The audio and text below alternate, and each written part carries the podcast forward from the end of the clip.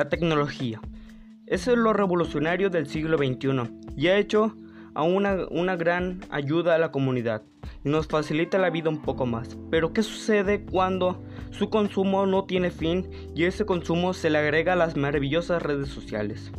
El humano se cierra de todo contacto exterior y se adentra en el mundo del Internet y pierde toda empatía y culpa con los demás humanos.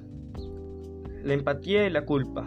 La empatía es lo que nos hace ayudar a los demás y nos mete en los zapatos de las otras personas y a la hora de estar hablando con otra persona acerca de un tema de discusión con dos opiniones diferentes, nos hace llegar a un acuerdo pasivo con una sola opinión. La culpa es lo que nos hace más humanos y reflexionar a la hora de atacar o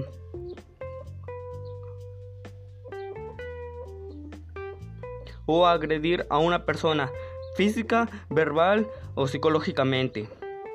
La, culpa nos ayuda a perdonar y gracias a la empatía nos hacen mejores personas.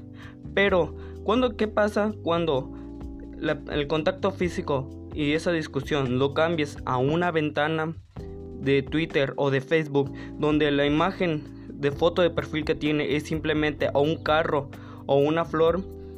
La discusión se vuelve más brutal a la hora de no sentir culpa ver su, al ver su rostro lleno de pena y no sentir empatía al ver que simplemente es otra persona que sigue navegando en el mundo del internet puedes agredirlo con toda con toda con toda facilidad sin esperar a que él o ella veas lo que le has ocasionado a ella o a él. En sí, la tecnología es mala a la hora de darse un exceso de consumo hacia ella. Pero nadie ha hablado de los buenos resultados que hace la tecnología. En un gran caso, un boomer un día dijo en el 2010 que la culpa de todo mal de esta nueva generación que existe es gracias a ella y que el caso es quiten toda tecnología y vuélvanos a la hora a volver a papel y a lápiz como antes se hacía. A un libro y la libreta no que ahora es copiar y pegar en Word y pasarlo por archivos por Gmail y es todo.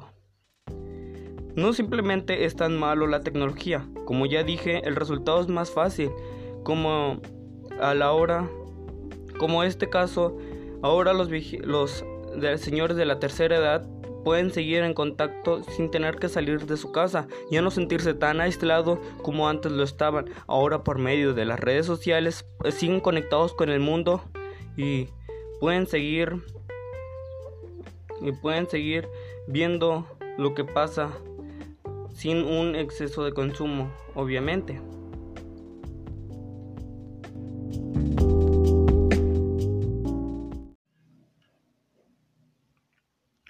He vuelto.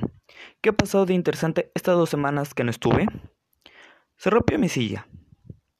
Me regalaron una nueva taza. También se rompieron mis audífonos y el tripié en el que grabo. Pero hey, no todo es tristeza, porque ya llegó la beca. Pero recuerdo que tengo gastos pendientes y una parte se irá en ello.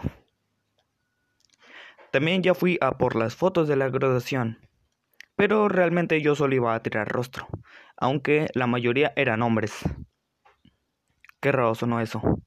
Pero ya que, hasta aquí mi reporte de mis semanas. Ahora sí, vamos con el video.